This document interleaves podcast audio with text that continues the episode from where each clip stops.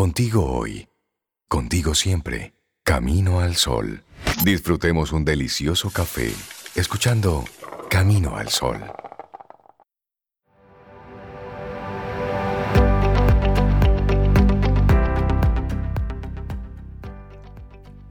Siempre hay un lugar y un momento para la espontaneidad. Tomado del libro Claire se queda sola, de Marian Kereyes. Y seguimos avanzando. Esto es Camino al Sol. Muchísimas gracias a todos los amigos que a través de las diferentes vías conectan con nosotros. Y saludamos, le damos los buenos días, las buenas tardes, las buenas noches a César Cordero de Del Carnegie Dominicana. César, buen día, ¿cómo estás? Muy bien, muy buenos días. Y me gustó eso de buenos días, buenas tardes, buenas noches, porque hoy es el mundo. Y en cualquier parte del mundo hoy puede ser de tarde o en este momento, bueno, del otro lado del mundo ya es de noche. Así es. Claro, y nosotros, escuchando.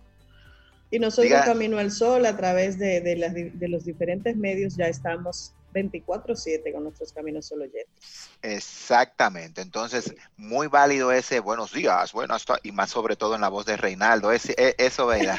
Rey, incluye la madrugada también. Por, ah, si acaso, claro. Por si acaso. Bueno, pues vamos a hablar con César, cinco impulsores. Esto me encanta el tema de hoy, César.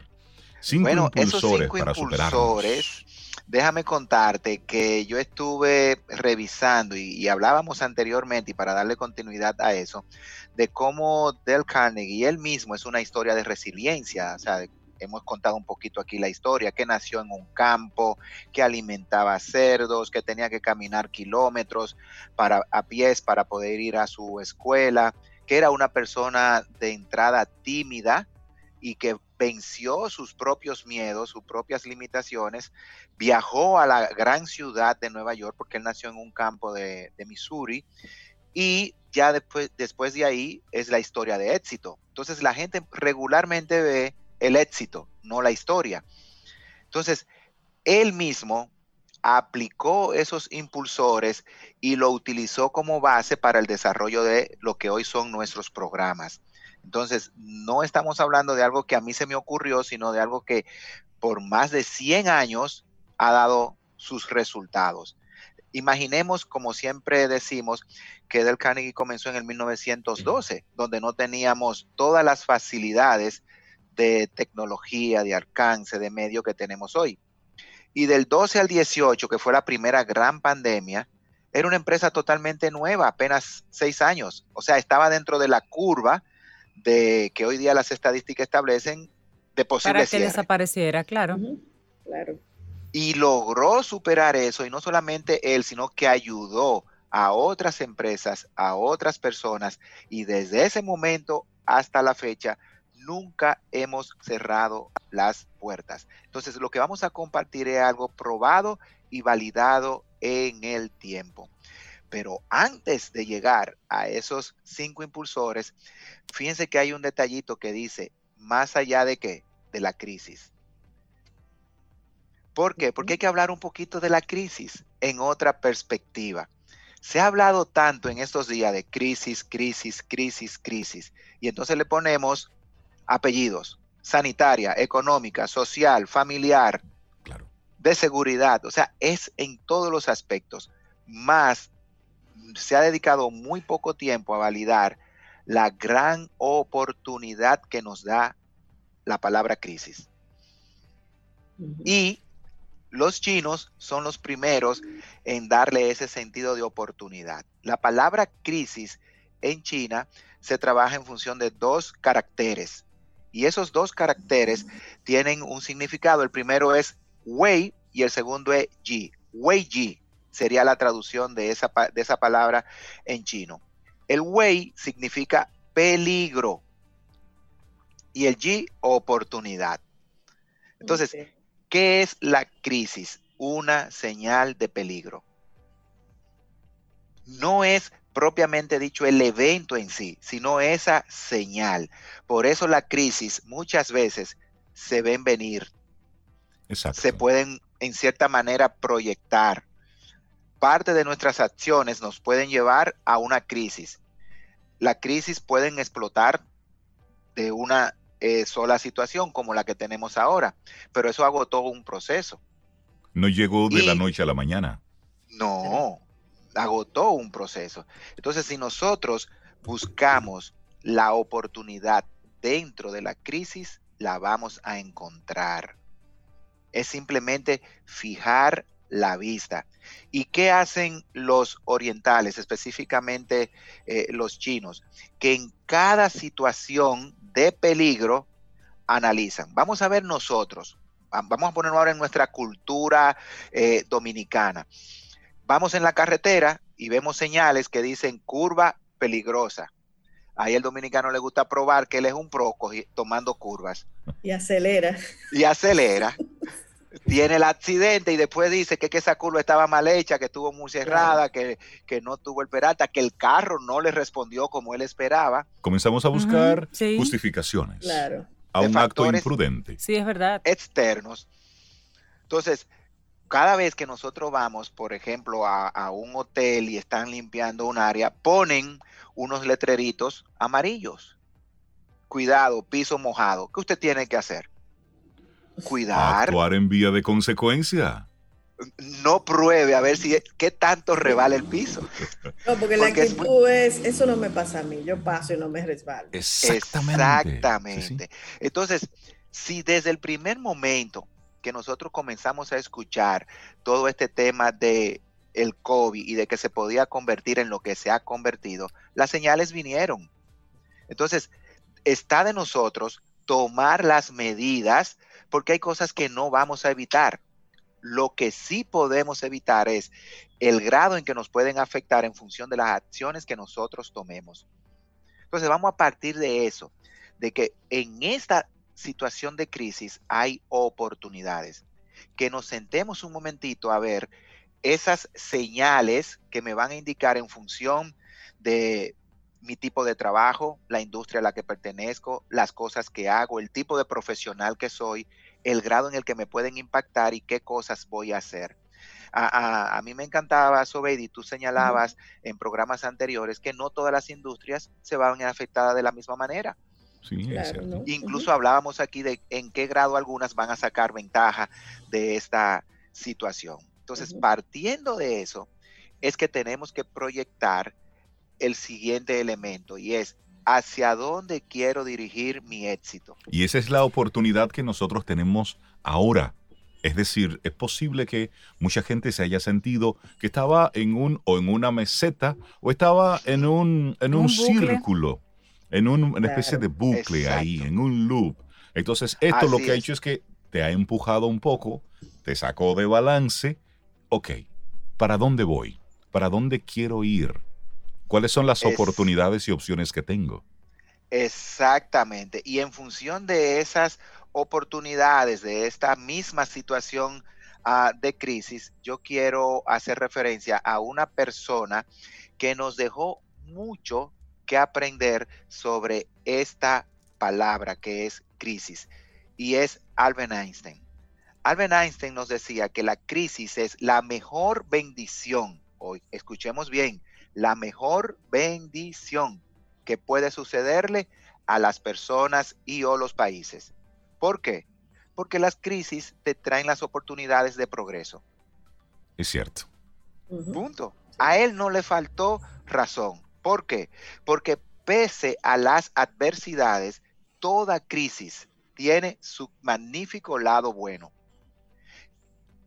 En ese momento de crisis hay algo que debemos de hacer. Y Albert Einstein también nos los dejó con una frase. Locura, esperar resultado distinto, haciendo siempre lo mismo. Lo mismo. Claro. Entonces, esta es la oportunidad para que tú puedas aprovechar permitirte la generación de nuevas y buenas ideas que puedan encontrar una posición en esa situación de crisis, en ese mercado que cambió, en esa economía que se cerró, en este cambio social que se ha visto eh, impactado. Entonces, pese a las dificultades, como Albert Einstein lo señalaba, hoy para nosotros es de gran valor en lo profesional, en lo personal, poder ver las crisis como una oportunidad de inventiva, de descubrimiento, de desarrollar nuevas estrategias. Y, y yo le agregaría a eso que quien supera una crisis se supera a sí mismo. A sí mismo, totalmente. Porque no va a ser la misma persona. y, vamos, a, vamos a tomar, por ejemplo, a muchas personas que viven una experiencia de una enfermedad eh, de alto riesgo, catastrófica, y que de repente te dan un diagnóstico muy difícil. Y tú te pones en la actitud, hace lo correcto, trabaja, pone tu esfuerzo y supera esa situación, yo estoy seguro que esa persona no será la misma. Va a valorar la vida desde, desde otra perspectiva. Entonces, nos vamos a sentir superados en nosotros mismos. Entonces, podemos aprender que es en la crisis donde debe de sacar y salir lo mejor de cada uno de nosotros. Y ahí tomando en cuenta eso que dices, vamos a, pasar a esos cinco impulsores para superarnos a nosotros mismos, como muy bien dices, más allá de los tiempos de crisis, porque hoy se llama COVID-19. Pero ¿cómo se llamó antes? ¿Cómo se llamará en el futuro? Correcto. Y esto que es una crisis colectiva, pero y esas crisis que tenemos a, eh, a, lo interno, a lo personal, en las familias, en los trabajos, siempre estamos en un proceso y es una oportunidad para nosotros mejorar, cambiar. Así es, y esos cinco impulsores son las cinco áreas de nuestras vidas donde debemos de poner el foco, la reflexión con esto que hemos dado como introducción. El primero es autoconfianza. Y voy a hablar ahora un poquito de él. El segundo son las habilidades de relaciones interpersonales. Hoy día, esa ciencia que se llama inteligencia social. El tercero es la comunicación cómo la utilizamos y la manejamos. El tercero es nuestra orientación y perspectiva del liderazgo, de ese impulsor que nos mueve y nos invita a ser líderes. El cuarto, el, cuarto es el, el liderazgo. Y el quinto es nuestro control de actitud para poder manejar las situaciones de estrés. Entonces, cuando hablamos del primero, que es autoconfianza, vamos a dar tres puntitos clave de cómo podemos generar autoconfianza en nosotros mismos. Esto es una palabra compuesta. Auto tiene que ver conmigo mismo y confianza, creer.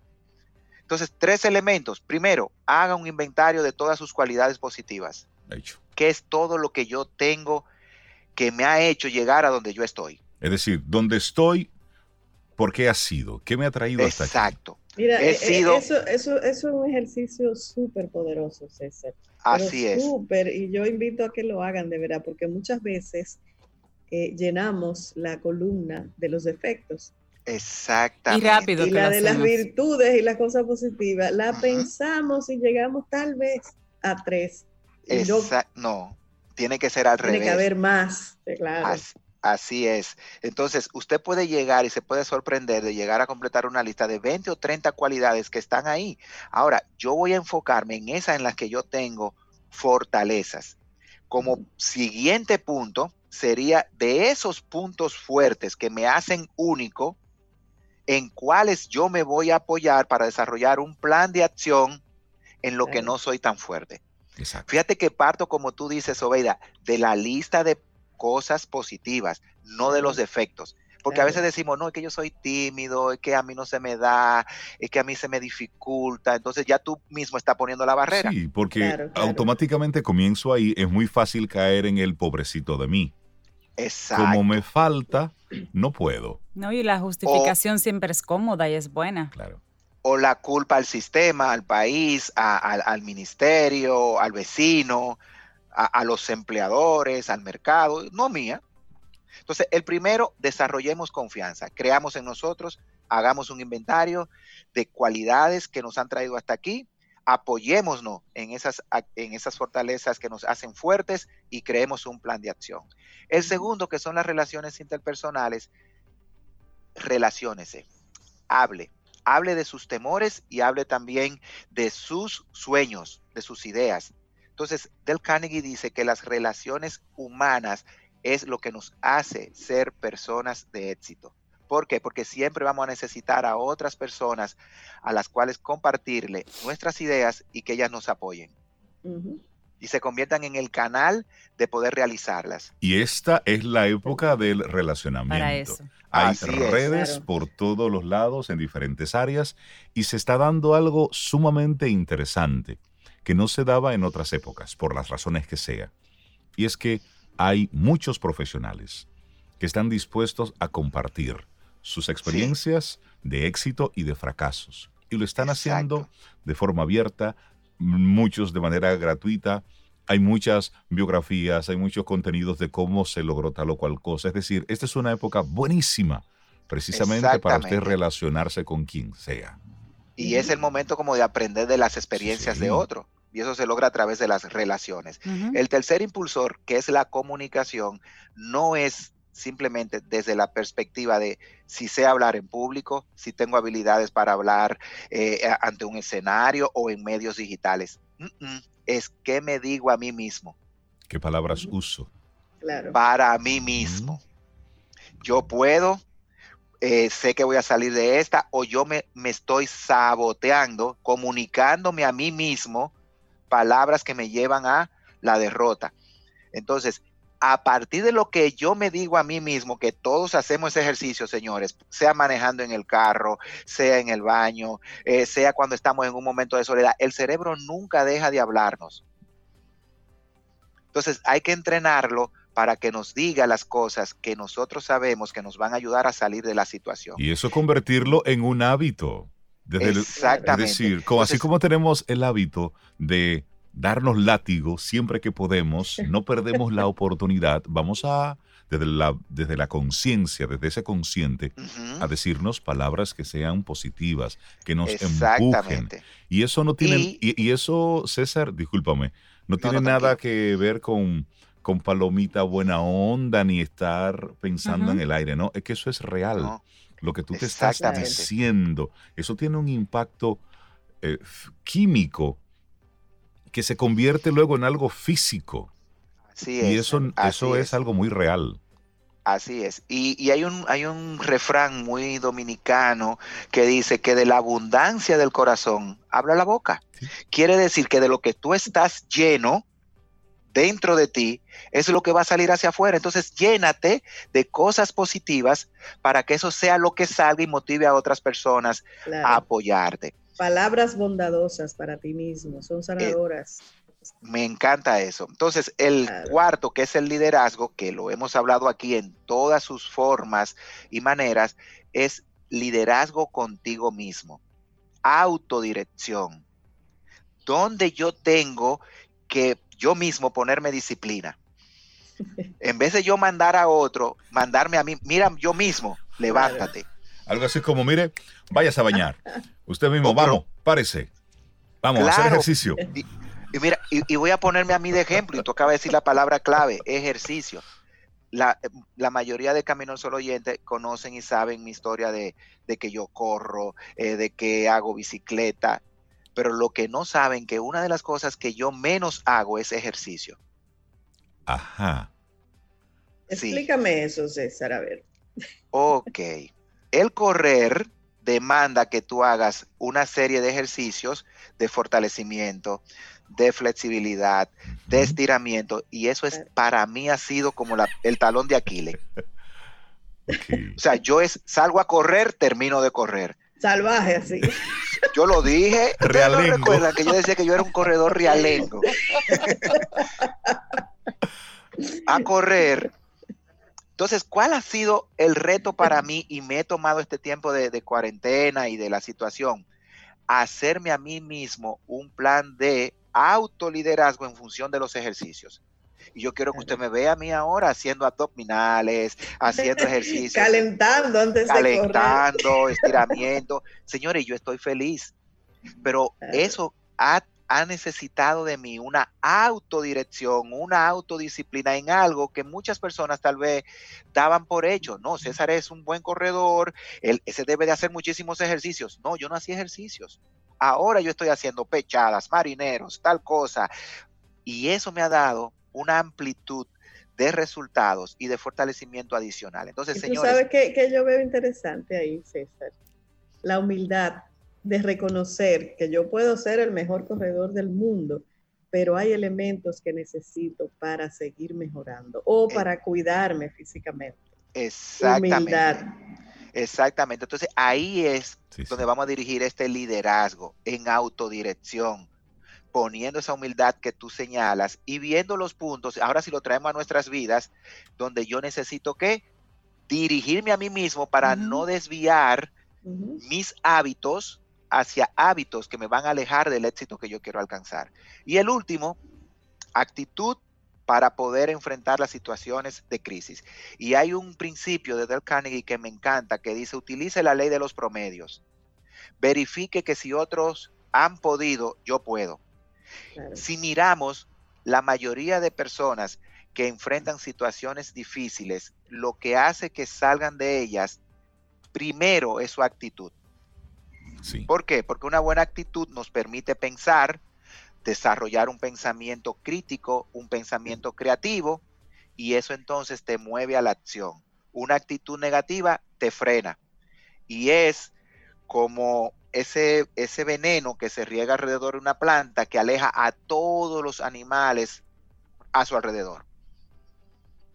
¿Por qué? Porque nadie quiere estar delante de una persona que todo lo que respire es actitud negativa todo el mundo quiere ayudar a alguien que tiene la actitud correcta. No necesariamente, como me encantó lo que dijo Reinaldo ahorita, ese de, no, todo bien, chilling, tranquilo, no. Actitud correcta.